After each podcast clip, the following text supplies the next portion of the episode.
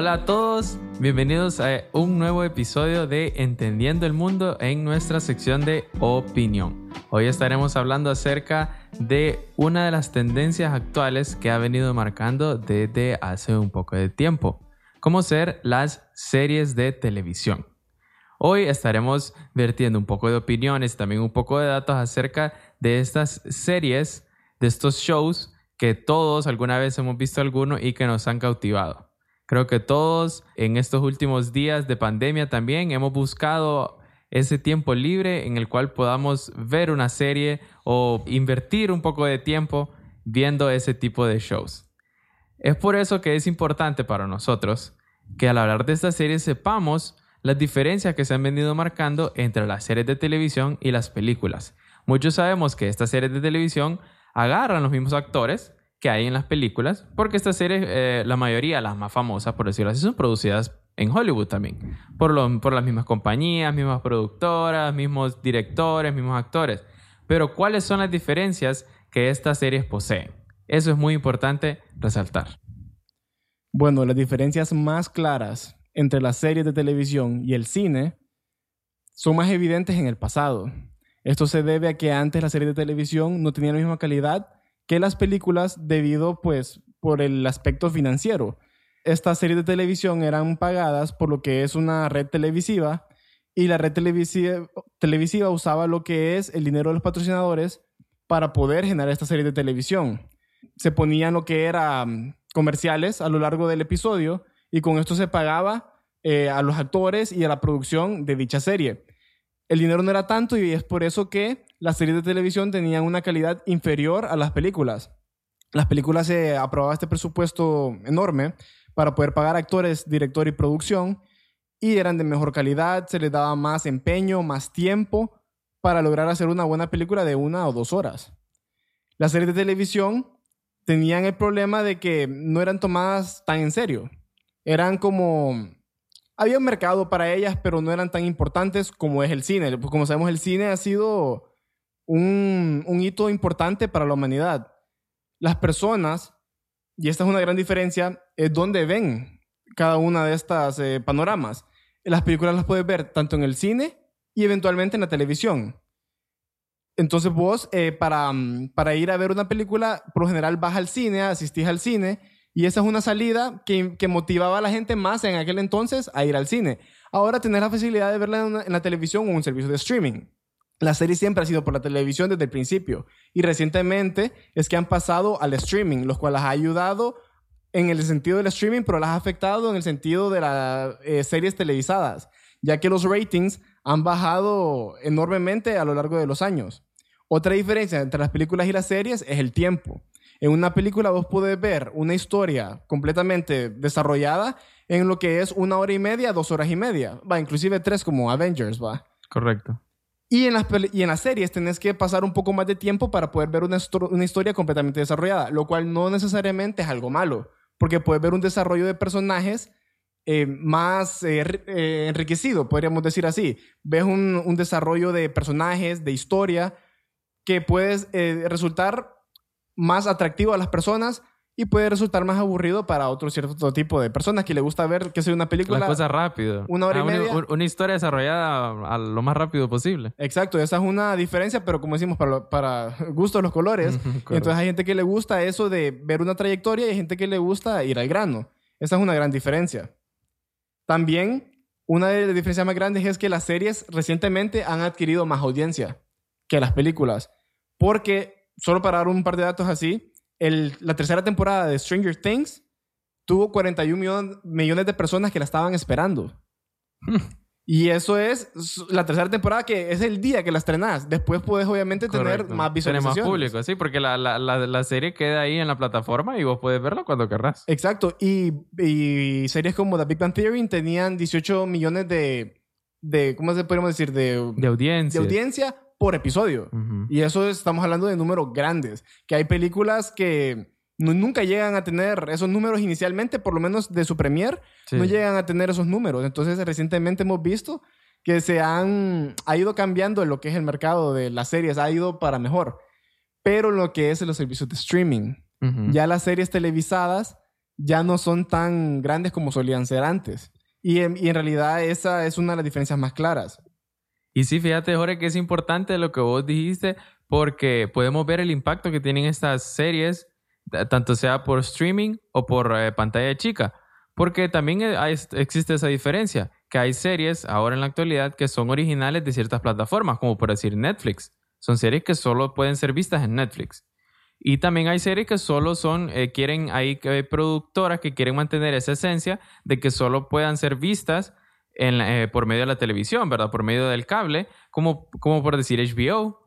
HBO es una de las productoras que siempre trata de mantener esa esencia. Claro, después la suben a su propia plataforma, pero eh, por mientras está en el aire la serie, ellos quieren mantener eso. Y eso, eso en parte es muy bueno, ¿verdad? Como por decir el ejemplo de Game of Thrones, que, que produjo este, este impacto en el mundo, que millones de personas le esperaban también y era cada un episodio cada semana. Y la gente apartaba ese tiempo a la semana para ver ese episodio de Game of Thrones. Entonces podemos ver cómo la gente se vuelca a estas series, le dedica tiempo y le sigue todo el hilo. Saben el nombre de los actores, saben el nombre del productor, eh, todos los datos curiosos que hay de la serie. La gente se, se, envuelve en, en estas series. Entonces eso podemos ver el impacto que han tenido estas series.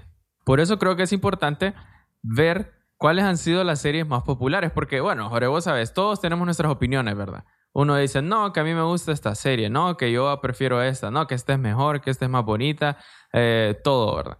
Pero en sí, en los datos, en las estadísticas que, que, que, sostienen ciertos eh, diarios o, o, plataformas, ellos mantienen ciertas estadísticas y las estadísticas siempre marcan que la serie más vista, y yo creo que, que ah, es obvio, ¿verdad, Jorge? O sea, uno lo nota que la serie más vista es Los Simpsons. Sí, eso no es, es indiscutible eso. Sí, porque Los Simpsons tiene años de estar al aire y todavía sigue tantos episodios y, o sea, creo que ¿quién no conoce Los Simpsons? Esa es la pregunta. Se vuelve cultural. Se volvió cultural. Se vuelve algo de que vos ves esos personajes amarillos y vos sabes quiénes son. Vos sabes que Los Simpsons, sí. O sea, Los Simpsons es súper popular. Bueno, Los Simpsons eh, inicialmente, o sea, bueno, todos sabemos, para el que no sepa, ¿verdad? Los Simpsons es una serie animada para adultos, porque no es para niños. O sea, yo creo que Los Simpsons también vino a romper con ese como, como, como, como esquema de que las series animadas eran para niños. Exacto, y pueden ser para adultos ahora con eso. Correcto, ahora con eso Los Simpsons vino como que, hey, está, es animado, pero esto no es para niños, porque los temas que trata Los Simpsons, creo que un niño nunca los entendería, porque tratan como, como de religión, eh, de sexo. o, o, son pesados, así como sexuales. correcto, temas pesados. Eh, que, que, de amor, de drogas, todas esas cosas, de crimen. Entonces, por eso Los Simpsons vino como a romper con ese esquema, creo. Y conocemos de muchas personas adultas que son súper fan de Los Simpsons. O sea, se mueren por Los Simpsons. Eh, todos estos como que doblajes de las voces y, y, y estos trajes que usan de Homero Simpson, de March y todo eso. Entonces, vemos el impacto. Los Simpsons eh, fue emitida por primera vez en 1989. Ese fue, desde ahí comenzó la primera temporada de Los Simpsons.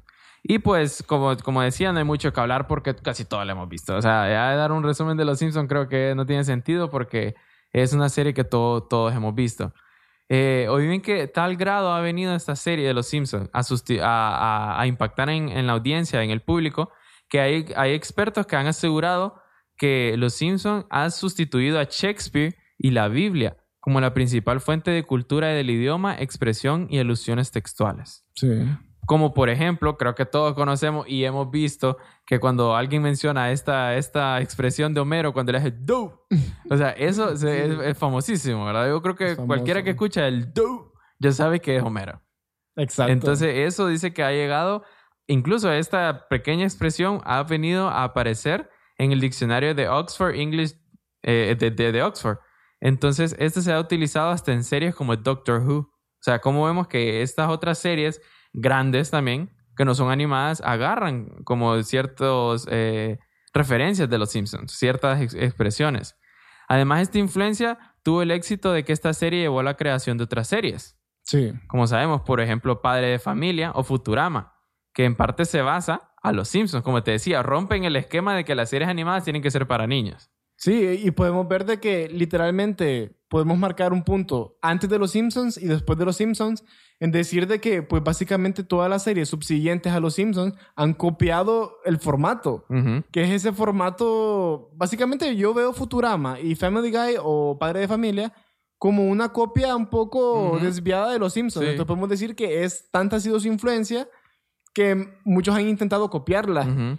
Y que Eh, también han tenido éxito estas dos, porque no, Padre claro, Familia es súper exitosa. Pero el- como la esencia se preserva de Los Ajá, Simpsons. O sea, eso es lo que quiero decir, de que me- fue una, algo novedoso. Ujú.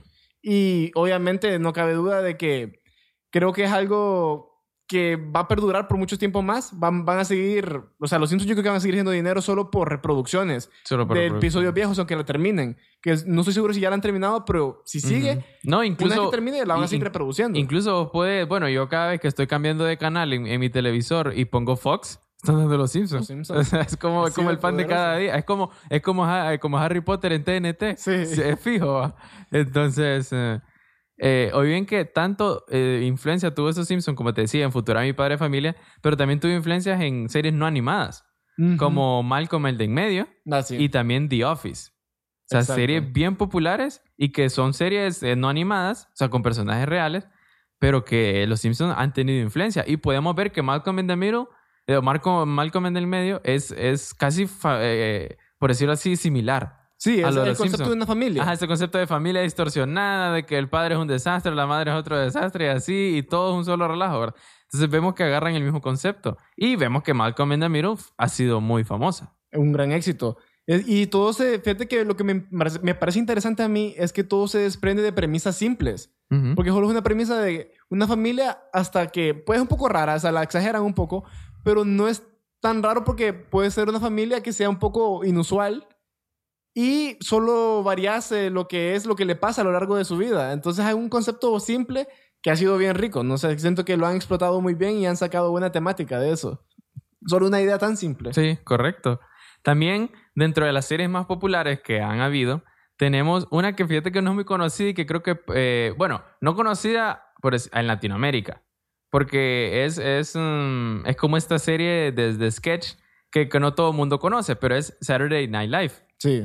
Es una serie muy popular que lleva años y años al aire, temporada tras, tras temporada. Y el aspecto que yo creo que a la mayoría de gente le gusta eh, Saturday Night Live es que, como dice su nombre, es en vivo. Sí. Ese es el aspecto que a la gente le gusta. eh, tanto los sketches como las bromas, el concierto, todo es en vivo. Y esa esencia se ha mantenido. Eh, el humor negro que tiene Saturday Night Live por medio de sus sketches comenzó en 1975. Y recientemente este show celebró su temporada número 40. Bien, Oye, 40 bien. temporadas. Es- No- eh, eh, quiere decir que para los productores es un buen negocio tener Saturday Night Claro. Live. Porque sabemos que hay productores que te dicen, "Mm, no, mira que tu show, eh, el, el show que tenemos ahorita no está funcionando, mejor eh, terminémoslo, ¿verdad? Porque no, me, me sale más caro producirlo que lo que recibo. Sí. Entonces, pero vemos que Saturday Night Live se ha mantenido ahí en el top. Es que es exitosa porque ese concepto de sátiras sociales Correcto. es algo que a la gente le encanta. La gente le encanta, sí. Y como decís vos, cualquier productora, si puedes tener una temporada y tener un contrato para cinco, pero si en la primera temporada no te va bien, te cortan. Se cortan. Significa Ujú. que tienes que ser exitoso Correcto. Sí. totalmente. Y Saturday Night Live tiene 785 episodios al aire. Oigan, ¿cuánto, increíble. cuánto trabajo viene desde, desde entonces? Y por eso, sin duda, ha sido una de las series más populares. También la otra de la que hablábamos es Padre de Familia, Ujú. que agarró el mismo concepto de Los Simpsons y, com- aunque haya sido el mismo concepto, a la gente también le gusta y es súper popular, ¿verdad? Y fue, eh, también es producida por Fox. O sea, ellos mismos se copiaron su misma idea, ¿verdad?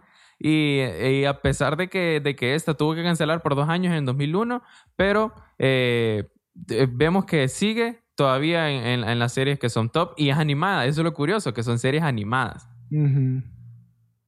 También tenemos la otra serie que, bueno, con esta creo que coincido con todo el mundo, que es Friends. Sí, Friends. Yo en lo personal te digo, yo no la he visto porque yo soy un fan de How I Met Your Mother. Sí. Vos Y- sos de, de esa rama. Sí, correcto. Y siento que ver Friends es como, como traicionar a How I Met Your Mother, ¿verdad? Sí, hay, hay una guerra tácita ahí. Correcto. Entonces, para mí, How I Met Your Mother es lo mejor, ¿verdad? Lo top en comedia, súper buena, súper buenas producciones. Pero vemos que Friends tuvo un mayor impacto. Claro, How I Met Your Mother es más reciente. Friends es, es una serie más, más vieja. Pero a pesar de, de- de haber sido tan vieja, de ser tan vieja, perdón, es una serie súper popular que, que sigue estando en los tops de series populares hoy en día. Entonces, esta serie, como podemos ver, eh, que, que, bueno, que todos, creo que todos hemos visto así como, como imágenes de Friends o, o, que la, le hacen referencia a ciertas frases que pasan en la, en la serie. Entonces, esta serie de comedia, esta fue emitida en 1994 por primera vez, como te decía. Mm. Es vieja, ahora yo no había ni nacido en 1994, vos tampoco. Exacto. Entonces, y su última temporada eh, salió al aire en el 2004. Estuvo 10 mm. años, muy exitosa, ¿verdad? Y se emitieron un total de 236 episodios durante 10 años, o sea, 10 temporadas, por una, una temporada por año. Y durante estas 10 temporadas, hoy bien, es, eh, 10, temporadas tuvo más de 200 millones de espectadores activos en todo el mundo. Increíble eso. O sea, es increíble, ¿verdad? 200 millones de personas estar pendientes de una serie ya sabemos y pudimos ver que esta serie fue la que catapultó a, actores como, como Jennifer Aniston, que la hizo súper popular, y también a los otros, fue el comienzo, también a los otros, ¿verdad? Pero Jennifer Aniston fue como que, wow, esta serie la hizo muy grande a ella y, pudimos ver qué tal impacto tenía, qué tantos espectadores eran los que... Sí, ellos rompieron un récord, si no mal recuerdo, creo que cuando comenzó la serie nadie estaba seguro de qué tan exitosa iba a ser. Y obviamente a los actores se les pagaba bien pero fue la primera serie en que los actores se dieron cuenta de, ok, nosotros hacemos esta serie, es exitosa y es exitosa gracias a nosotros y a nosotros el grupo. Entonces ellos fueron los primeros en unirse para pedirle a la productora de que queremos un millón de dólares por episodio. y, la, y la productora se los tuvo que dar porque así de exitosos eran ellos como equipo, el cast original, el, elenco. Entonces eh, marcan un récord ellos en ser como los primeros en ser pagados tan bien por una serie. Sí, correcto. Y entonces, hablando también de esto, de series populares, creo que también es importante recalcar lo, el impacto que tuvieron. o sea, el impacto. Y hablando de eso de impacto, ahorita que estamos hablando de Friends, eh, hoy bien que, que, curioso que, tal impacto tiene esta serie. O sea, algo que es irreal, porque todo el mundo sabe que es irreal, pero, o sea, es actuado, son historias escritas, eh, irreal, ¿verdad? Pero cómo esto vino a ser tan popular que en Estados Unidos esta serie, hoy bien que sirvió para numerosos estudios de psicología, en los cuales se investigaba sobre el impacto de, la, de la misma serie, ¿verdad? El poder de influencia que tuvo la serie, que incluso la forma de hablar de los estadounidenses cambió. O sea, que cambió utilizando frases o, entonaciones poco comunes anteriormente, porque como sabemos la serie se caracteriza por eso, por el sarcasmo, por el humor, por frases eh, poco comunes. Entonces eso, ¿verdad? Y en su primera temporada sus críticas no fueron tan positivas para Friends. O sea, al principio, como, como decíamos antes, al principio toda serie tiene ese como, como hilo de que puede ser que no funcione, puede ser que sí. Entonces vemos, vemos todo esto. Otra de las series también que marcó mucho esta etapa de, de, popularidad fue Breaking Bad. Sí. Breaking Bad, una serie como, como sabemos, vos y yo, bueno, vos y yo somos fans de Breaking Bad, ¿verdad? Eh, super fans. Eh, marcó, marcó muchos esquemas, marcó mucho, mucha popularidad en su tiempo y pudimos ver cómo, cómo se desarrollaba este personaje. Breaking Bad, para los que no la han visto, ahora la, recomendamos. Breaking Bad es un drama, un thriller, por decirlo así, psicológico, en el cual trata de este personaje, Walter White, que, que por, el, por, el, por el título uno puede, traducido al español, sería volviéndose malo donde vemos que él comienza como una persona común y corriente y él se vuelve totalmente un criminal.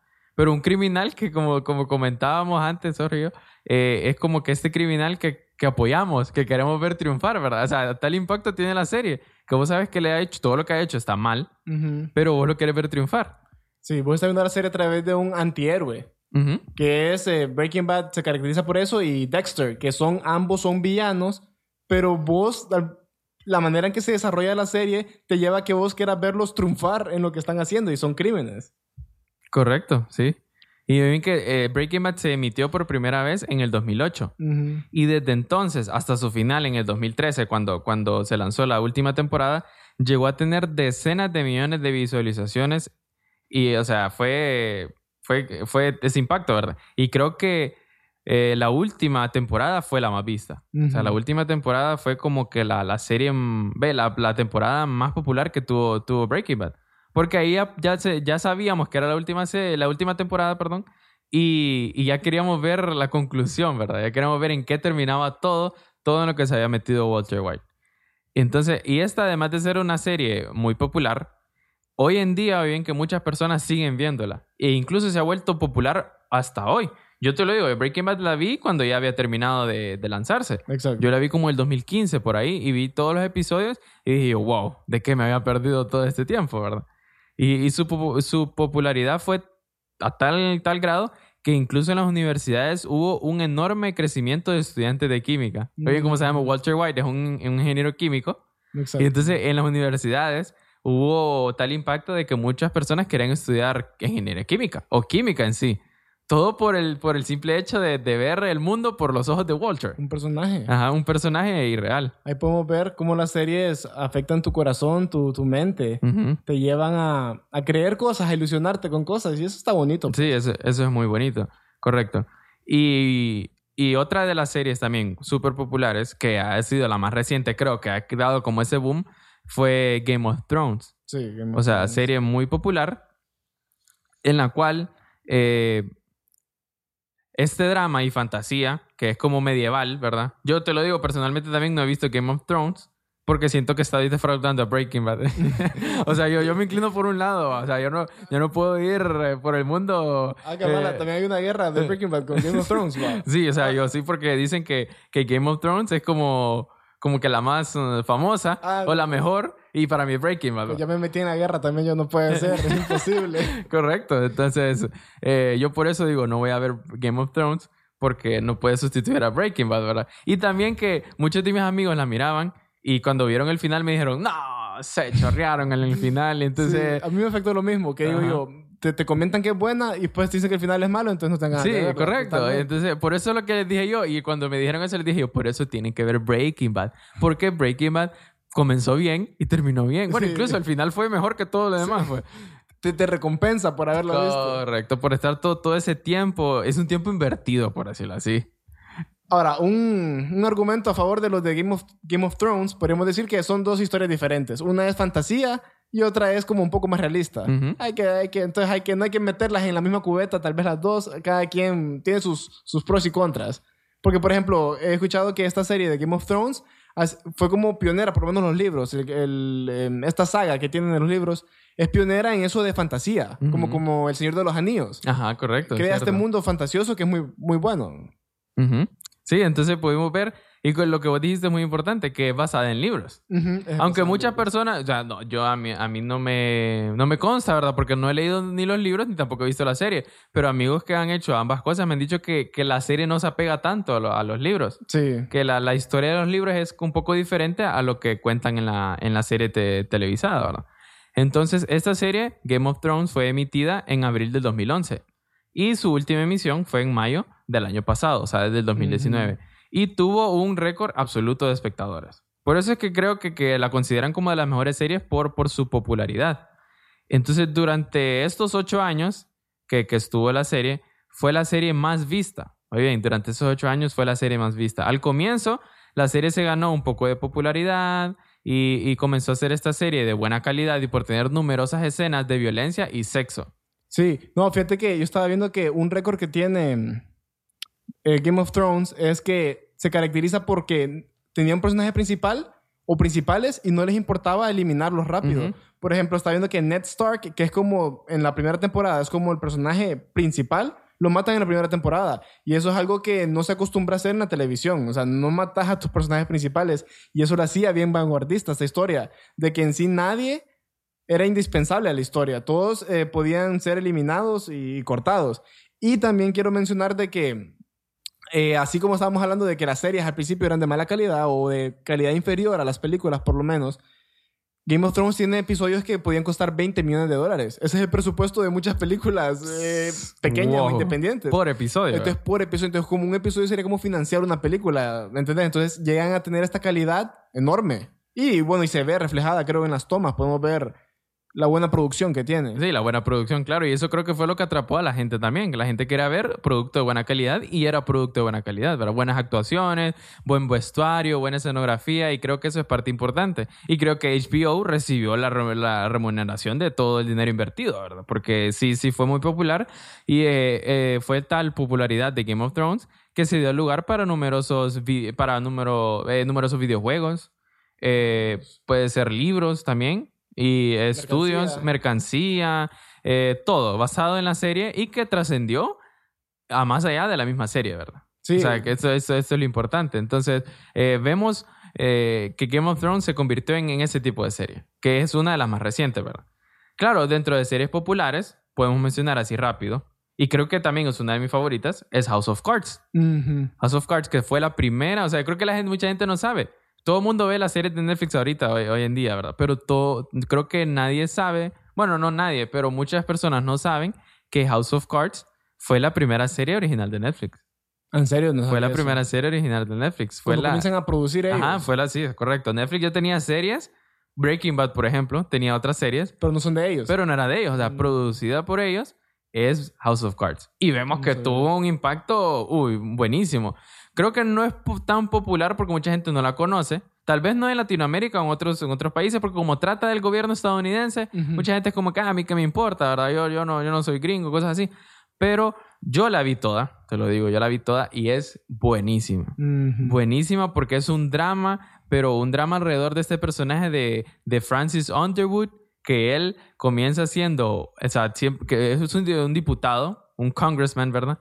Es, es, un diputado y él comienza apoyando a la candidatura del presidente que, que, que ganó las elecciones.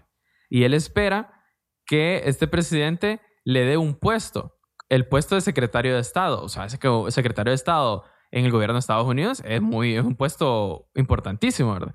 Entonces, este Francis Underwood espera ese puesto pero él no lo recibe. Entonces de ahí comienza toda la serie, como por decirlo así, la venganza de Francis contra el presidente. Entonces vemos cómo la evolución de él, cómo también, y, lo que me gusta de House of Cards es que es esa serie que, mm, que te vuelve como, como decir, mm, esto es cierto, o así actúan los políticos. O sea, para la persona que le gusta la política, yo le recomiendo ver House of Cards porque uno entiende, wow, a tal grado son los políticos de hacer el mal, o a tal grado es su sed de poder de, de, hacer cualquier cosa. Exacto. De hacer cualquier cosa. Entonces vemos eh, cómo, estos, eh, cómo estas series se, envuelven a la, audiencia, ¿verdad? Sí, han hecho un buen estudio de ciencias políticas, han hecho un buen análisis de, del gobierno, se podría decir, y podemos ver el tiempo que invierten los guionistas en hacer una buena historia. Y, o sea, una historia rica, no una historia como las habituales que estamos acostumbrados a, a ver una y otra vez, que ya aburre el esquema. Entonces, estos son unas, historias en las que podemos ver que de verdad se han sentado a pensar en una buena trama. Correcto, sí. Y siguiendo así, tal vez no series tan populares, Jorge, pero hablando de, ese impacto que tienen, es, eh, por decírtelo así, esa no es tan popular, fíjate. Yo, a mí me gusta, ¿verdad? yo la veo siempre, pero es CSI. CSI, eh, sí. esta serie que trata de, la de, la medicina forense, ¿verdad? De los crímenes y cómo la, eh, los médicos forenses y, y, los, y, los criminalistas eh, resuelven el, misterio, por decirlo así. Entonces vemos que esta serie no es popular, pero eh, fíjate que es curioso ver qué tan impacto tiene esta serie en, la, en el público. A tal grado te voy a decir que, que en el 2018, eh, The Telegraph, que es un diario, ¿verdad? Escribió en uno de sus artículos que decía que los últimos 10 años había incrementado en un 70% los alumnos de las carreras de ciencias forenses. Gracias a raíz de CSI. Porque vos miras CSI y vos decís, wow, porque yo te lo digo, yo digo, qué cool. o sea, qué, qué, qué, cool ver eh, cómo, cómo resolves un misterio, cómo encontrás al, al, asesino, ¿verdad? Y tan rápido. Entonces, este es el impacto, pero claro, ver eso en televisión, ser una serie tan popular, esa en la televisión, eh, que, que, muchos deciden dedicarse a este sector porque creen que es parecido a lo que van a ver en las series. O sea, ellos dicen, como te digo yo, wow eh, si yo estudio esto, voy a hacer lo que, lo que hay en la serie. Pero el problema es que cuando vos estás ahí, te das cuenta que en sí el trabajo es mucho más difícil de lo que la serie aparenta. Y no es tan fácil, o sea, no, no todas las pistas están... Ajá, a, la vista. A la vista. es, es, un trabajo más arduo, pero ¿cómo, cómo inspira? ¿Cómo motiva a estos, a estos jóvenes, verdad? Te meten una idea, un concepto de un trabajo y, no sé, como que te emociona, afecta tu ¿Cómo se podría decir eso? Aptitud, aptitud a, la, a, la, universidad. Ajá, sí, interesante. Sí, y bien, o sea, podría parecer que esto no solo afecta a las personas comunes y corrientes, a civiles, por decirlo así. También afecta en el sistema judicial. Entonces, CSI afectó el sistema judicial de los Estados Unidos. ¿De qué forma? Bueno, pudimos ver que miembros del jurado Como sabemos en Estados Unidos, eh, ese es por medio de jurado, ¿verdad? Que vos eh, decidís si una persona es culpable o es inocente. Pero los miembros del jurado tenían expectativas poco realistas, o bien, de las, de las pruebas forenses y las técnicas de investigación. Ujú. Porque de hecho, eh, o sea, un, un, un investigador americano, de, o sea, estadounidense, que se llama Evan Durnall, dijo que él tenía pruebas de que las series sobre ciencias forenses habían afectado a la hora de tomar decisiones sobre un caso a los miembros del jurado. Oye, ¿qué, qué cosa, ¿verdad? Que, que vos al ver una serie, vos eh, te, se te meta tanto en la cabeza que vos al, al, al, al, al trabajar como jurado, eh, eso, eso juzga tu, tu razonamiento. Es Afecta tu criterio. correcto, Tienes afecta tu una criterio. percepción distorsionada de la realidad, de lo que de verdad se puede encontrar en, qué sé yo, una escena del crimen. Ujú, Correcto. Y entonces, de hecho, dice que en Estados Unidos tardan más en escoger los miembros del jurado para garantizar que estos no estén influenciados por las series que han visto. O sea, imagínate que más bien les vino a dificultar el trabajo en decir, no, tenemos que acoger gente que no, que no haya visto CSI, por ejemplo, porque, porque este, este no me va a servir de jurado. Sí, imagínate las preguntas. ¿U- ¿Usted tiene algo que ver con el imputado? No. ¿Usted ve CSI? Sí. Ah, no, No, entonces- no, no, gracias. Ah, sí, adiós, adiós, papá, adiós.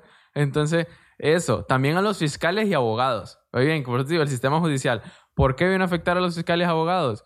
Porque para ellos es frustrante, ya que tienen que convencer a un jurado que cree saberlo todo sobre la ciencia forense. O sea, como te digo, el jurado vio CSI, mm, yo sé de ciencia forense, no me vengas a mentir a mí, ¿verdad? O sea, el abogado de ahora tiene que trabajar más para crear un, un- un argumento convincente para este jurado y que así poder ganar a- para su cliente, ¿verdad? Y Sí. entonces, también por el otro lado, CSI vino a traer una parte positiva porque muchos defensores argumentaban que como no había ADN en las pruebas, entonces su cliente es inocente. Ujú. Porque podemos ver que en cada episodio de CSI siempre encuentran una prueba de ADN, ¿verdad? Y así como encuentran al, al- al asesino, al malo. Entonces lo- los defensores decían, "Mm, no, pero el- el- el- los criminalistas no tienen prueba de ADN, entonces mi, mi cliente es inocente. Exacto. Y muchas veces ganaron los casos así. O bien, o sea, qué, qué, qué, qué poco real, ¿verdad? Claro, eh, ah, como al público en general que no, obviamente no ha estudiado esto de la ciencia forense, te presenta una, una realidad de la medicina forense que no es lo apegado a la realidad. Y la gente se lo cree, cree este mundo de fantasía que ha creado CSI y, y eso solo es interesante. Ujú. Obviamente la gente debería de aprender, saber de que no es la realidad, ¿va? Deberían de Correcto. saber distinguir eso. Y pero- también CSI vino a ser como un instructivo para criminales. Porque Ah, ven sí. que, que ellos también, o sea, en serie, ¿verdad? Y, y hay pruebas de esto y también se han visto afectados al actuar a la, a- en, en su crimen. ¿Por qué? Por ejemplo, se sabe que, que, que el, el cloro borra ADN, ¿verdad? O Ujú. borra cualquier evidencia. Entonces, por lo tanto, los asesinos lo utilizaban mucho más. Mm, O sea, sí. ahora en sus crímenes, ellos utilizaban esto, el, el, el, el cloro, como, como miraron la serie que, que la- se usaba cloro para borrar evidencia, entonces Claro. dicen, "Mm, ahora que yo asesine o hago un crimen, uso cloro. Y entonces también se, utilizaban más guantes para no dejar huellas y los sobres que llevan cinta adhesiva.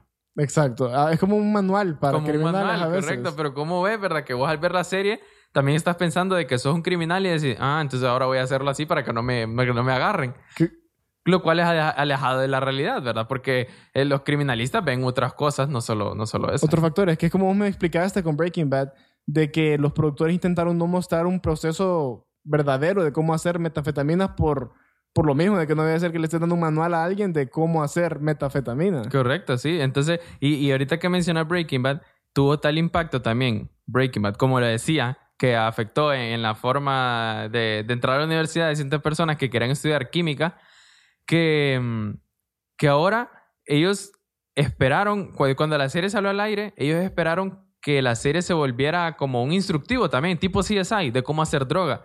Pero fíjate que según los estudios, allá en, en- en Estados Unidos, muestran que más bien el crimen de droga se, se redujo. O sea, es increíble, ¿verdad? Porque ellos tienen identificados 731 mil consumidores de droga para el 2006. Ujú.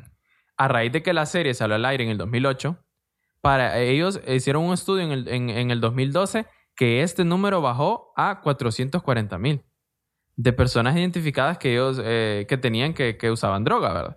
Y entonces, además, esto se ha impuesto muchas medidas para prohibir la venta ligera de los ingredientes que, que se usan para hacer la droga. Ujú. Porque podemos ver a lo largo de la serie que Walter White iba a farmacias, iba a lugares conocidos para buscar estos ingredientes para hacer la droga. Esto también vino a las autoridades a traer un, un cierto como de alerta de decir, no, hay que, hay que restringir estas cosas porque, porque pueden, ser, eh, pueden perjudicar a la población.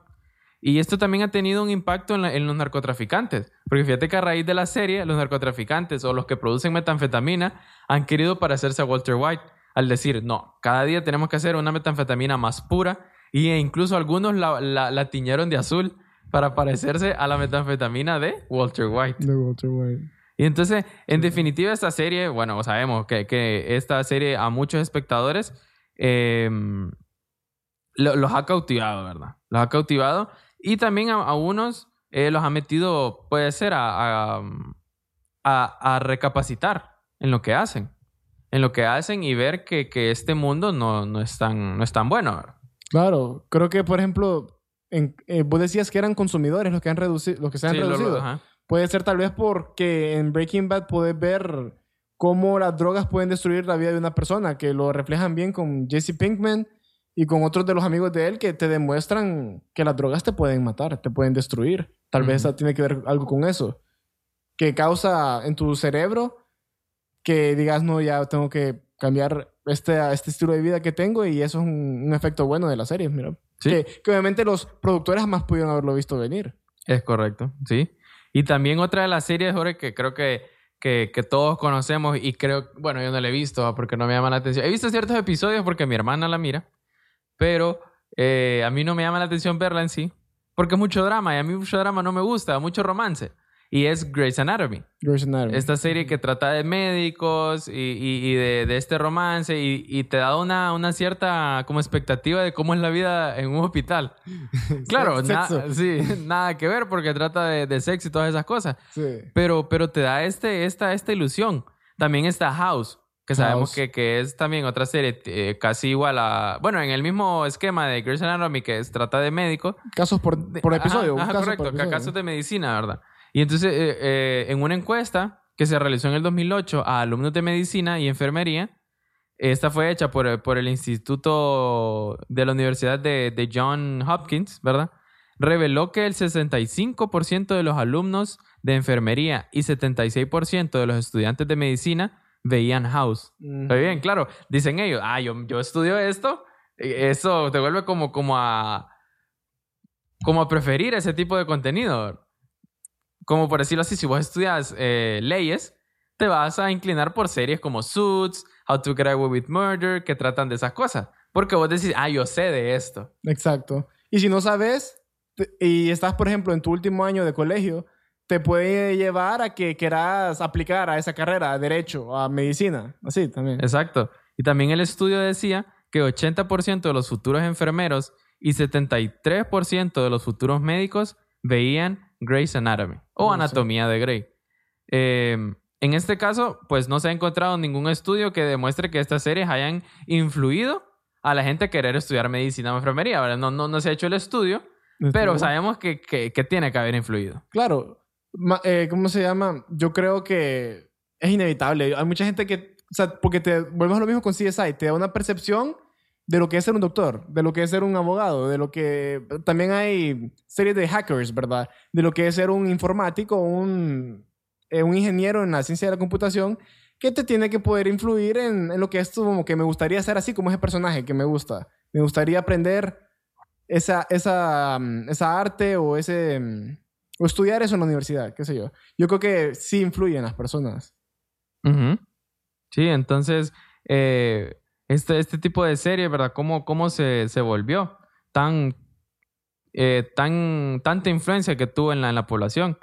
Entonces, estas series también, eh, como decía, influyeron en los espectadores que no son alumnos de medicina también. O sea, no solo en los alumnos de medicina. En algunos capítulos eh, no- nos ayudaron, o sea, a cuidarnos mejor, por decirlo así. En ciertos capítulos de esta serie, se, eh, hay gente que dice que los ayudaron a cuidarse mejor por ciertos casos que trataban de medicina y decían, ah, esto, esto sí es, o "Mm, yo, esto puede ser la consecuencia si yo no me cuido de mi problema. Ujú. Porque tantos episodios que más de algún caso que trataba en el episodio se relacionaba con una persona que de verdad estaba padeciendo eso.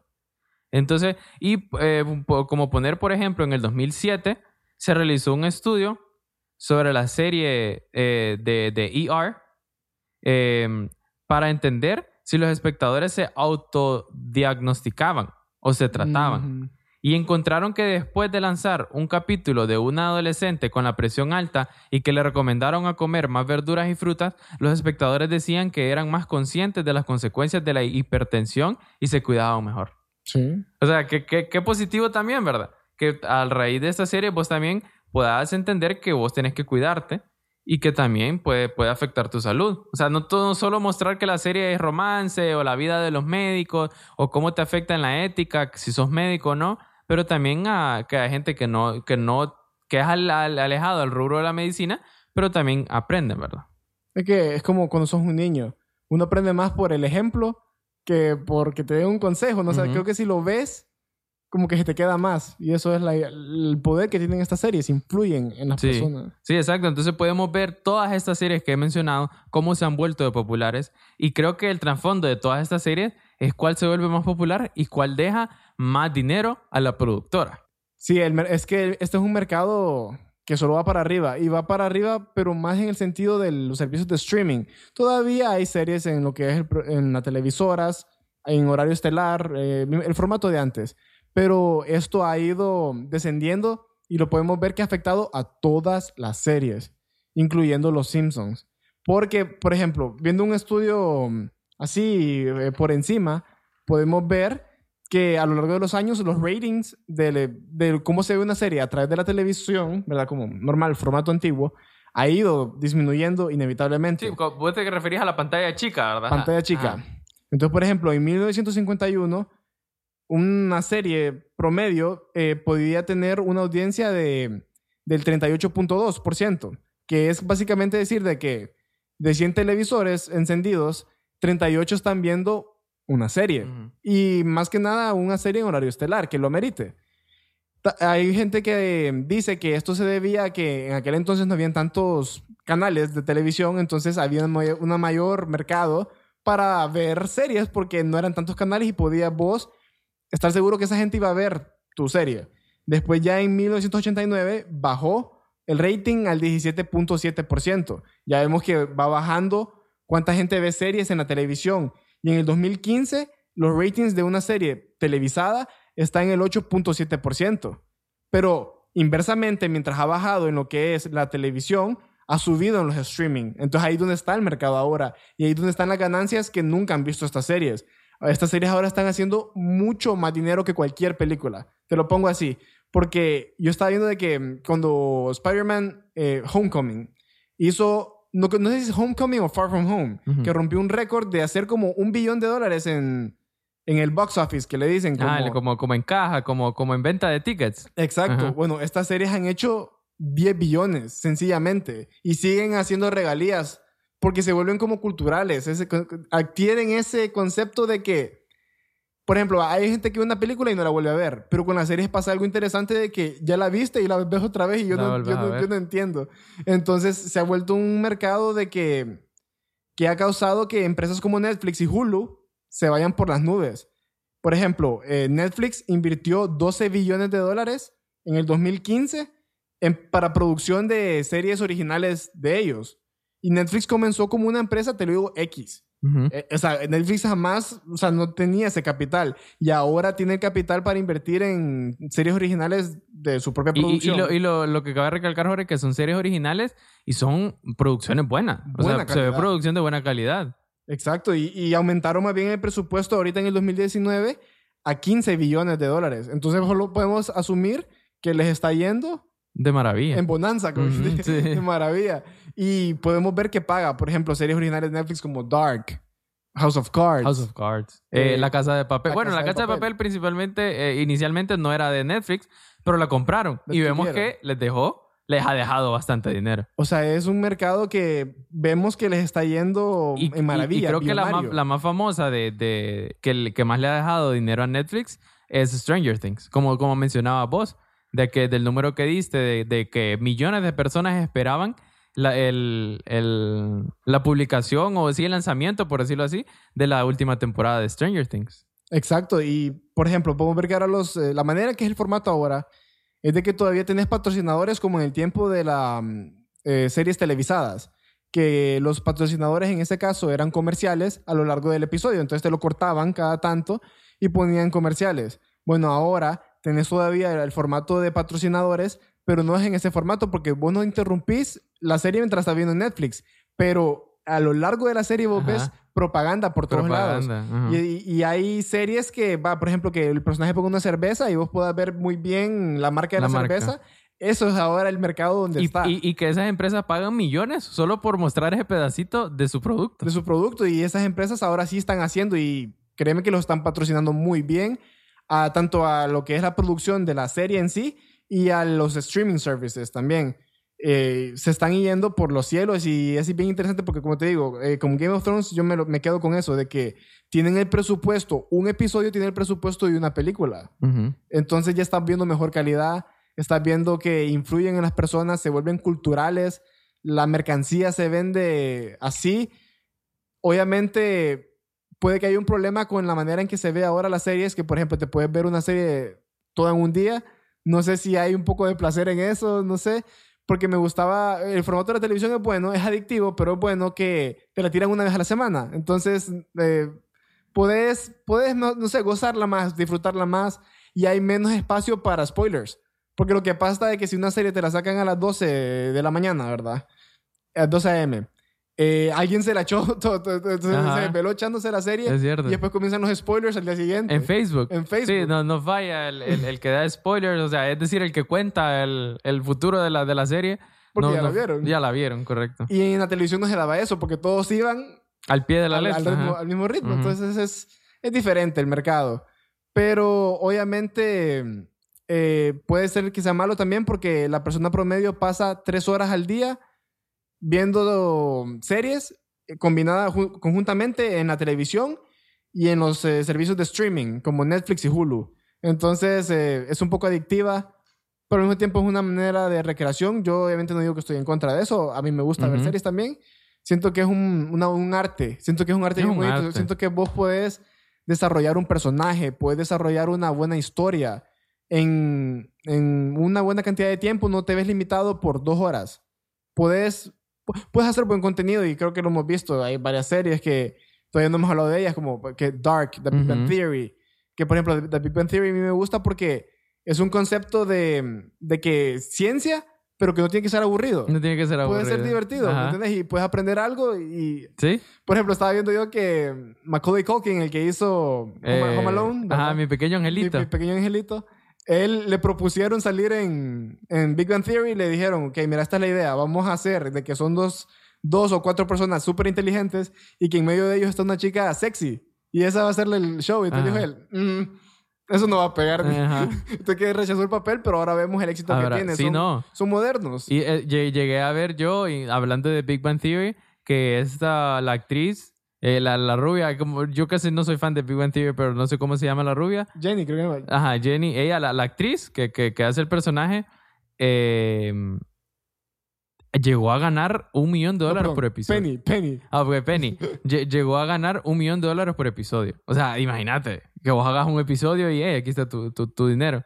Un millón de dólares por episodio. O sea, ves de tal grado. Y, y creo que lo que decías que es un mercado es, es muy importante porque vemos cómo estas empresas se han volcado, empresas que no tienen nada que ver con ese rubro de, de, de, la- de las filmaciones o de producciones de películas o series, se han volcado por ese, por ese rubro. Te pongo un gran ejemplo que es de la última que ha surgido, que es Apple. Apple se ha dedicado a hacer tecnología. Teléfonos, computadoras, audífonos, lo que sea, ¿verdad? Es toda la vida. Pero ahora, el año pasado, ellos lanzaron esta nueva plataforma que era de su, su nueva productora. O sea, ellos iban a hacer pe- películas originales de Apple, Ujú. que es el servicio de Apple, eh, Apple TV Plus. Y entonces vos pagás igual que Netflix y ellos te, te muestran series originales, películas originales con actores de Hollywood. Entonces, ¿cómo ves si, si llegas a ver que Apple se ha volcado por este rubro? Es porque vieron un gran potencial.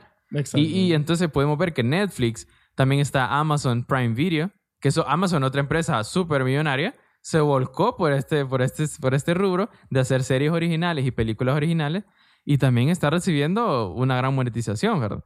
También podemos ver otro servicio eh, como pues, ser HBO, que ahora también tiene esta plataforma que suben sus, sus videos y todo esto. O sea, plataformas que vemos. Y creo que de las más recientes también y más famosa es Disney.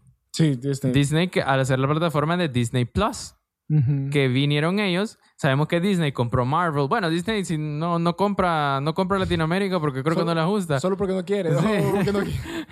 porque compraron eh, Fox, compraron Marvel, compraron ESPN. O sea, han comprado un montón de, de, compañías más. Eso es impresionante. Eso es un video.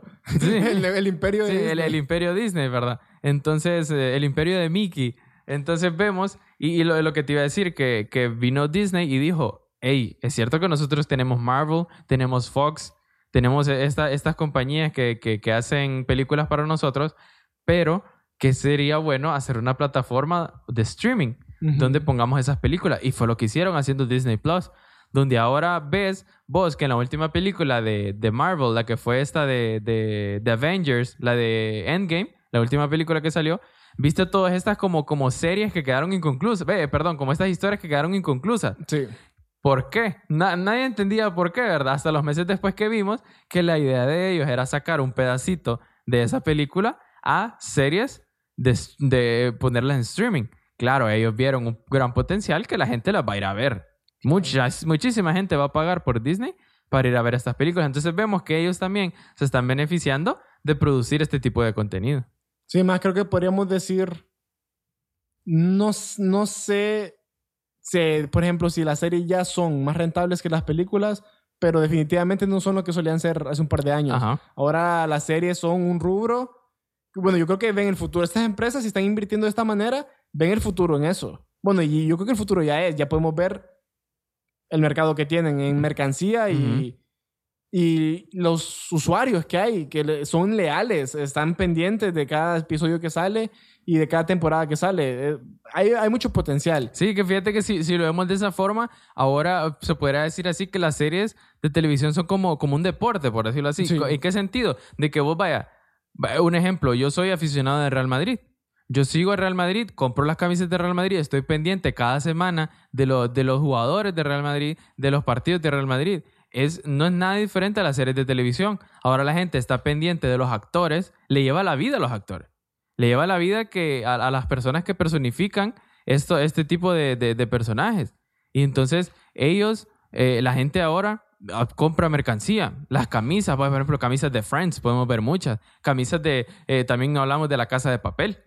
Del, del, impacto que tuvo la casa de papel, que, que se compra eh, la, la, máscara de Dalí, el, el, traje rojo, ese overol rojo y todo eso. Entonces vemos el impacto que tienen. Ahora la gente se ha vuelto casi como un deporte la serie, que vos la seguís semana a semana y compras la mercancía que estos producen.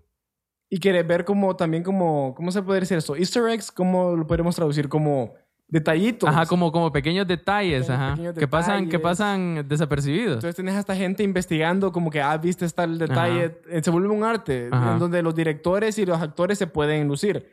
Otra cosa de los actores que va, por ejemplo, si antes eras actor de serie, no la habías pegado mucho. Ahora si sos un actor de serie, la has pegado grande. Y, y, ahora más bien se vuelve que si sos famoso en una serie, te catapultas al cine. Te, vas a otra rama. Te vas a otra rama y te vuelves más famoso. Y hemos visto muchos casos recientes, ¿verdad? de, de, de, actores que salieron en una serie, así, serie que pensaron que no iba a pegar, y la serie pegó, y ahora están en Hollywood haciendo películas y películas y películas, se han vuelto súper famosos.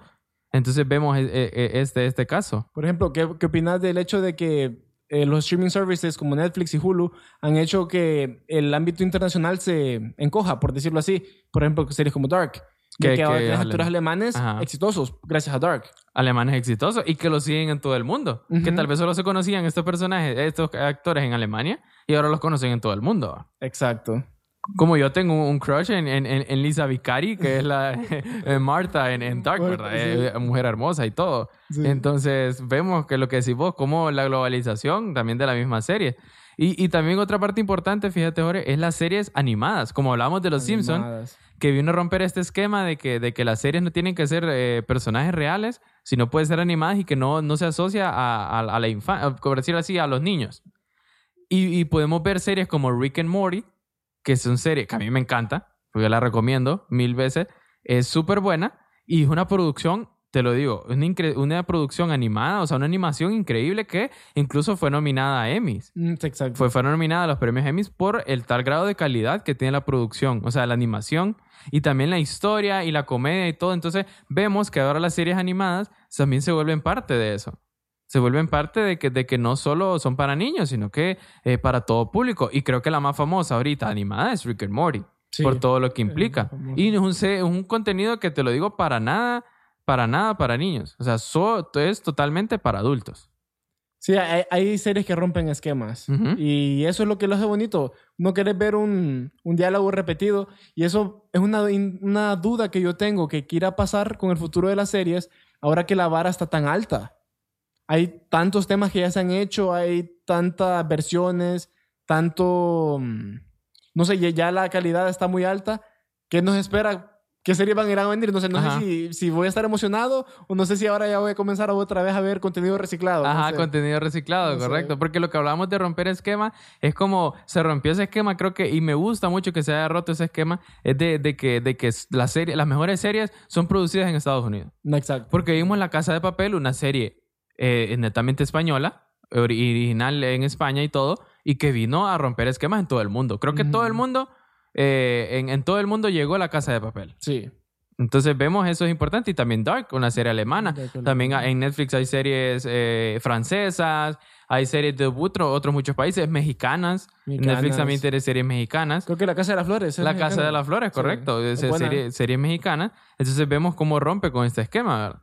También la otra parte es eso, son este, este, que, que no sé si se podrían llamar series, que yo les sigo llamando te- telenovelas, que son ese tipo como de series de, de narcos y todo eso. Creo que eso son una, una especie de telenovela, que también se ha vuelto un rubro bien famoso. Sí. Ese- esa- este tipo de series eh, mexicanas que trata de narcotráfico y de, de crimen y todo eso, que también se- hay mucha gente que, que le gusta. Y entonces, eh, creo que como recomendaciones personales, yo, José Guillermo, yo les daría como recomendaciones que viéramos eh, no solo contenido de drama o de romance, sino también contenido bueno, como por hacer documentales. Yo te lo digo, ahora a mí en lo personal a mí me gustan mucho los documentales. Sí. Y me gusta ahora ese esquema que han hecho de, de- de- de dividir los documentales en episodios. Porque antes se, se- se decía, ah, un documental que dura tres horas.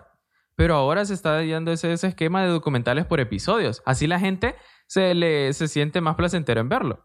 Entonces yo como recomendaciones les daría documentales como, como, como Planeta Tierra, que Ujú. tratan mucho de, de la- de nuestro planeta y todo el ecosistema, el cambio climático y la fauna y todo eso.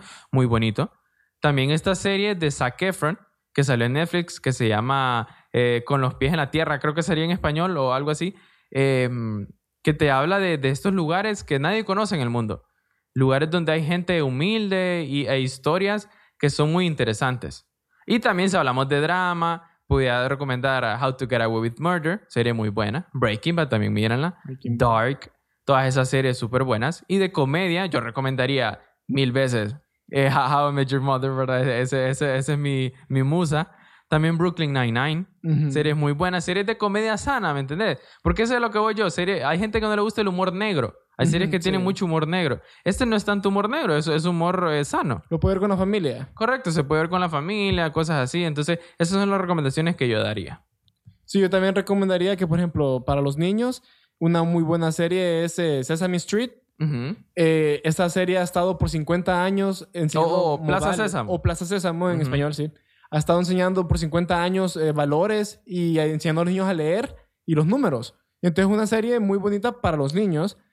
Hay otras, eh, las series obviamente... Y yo vi Plaza Sésamo, yo te lo dije, yo la Sí, vi yo cuando estaba pequeño, yo la vi. Yo creo que aprendí bastante de. Plaza Sésamo. Es una, una serie muy bonita. Siento yo que hay para todo el mundo una serie. Están ahí y es de buscarlas. Hay buen contenido y no podemos perdernosla. eh, No perdemos nada en buscar Ujú. y experimentar. Hay que intentar y hacer abiertos a una recomendación.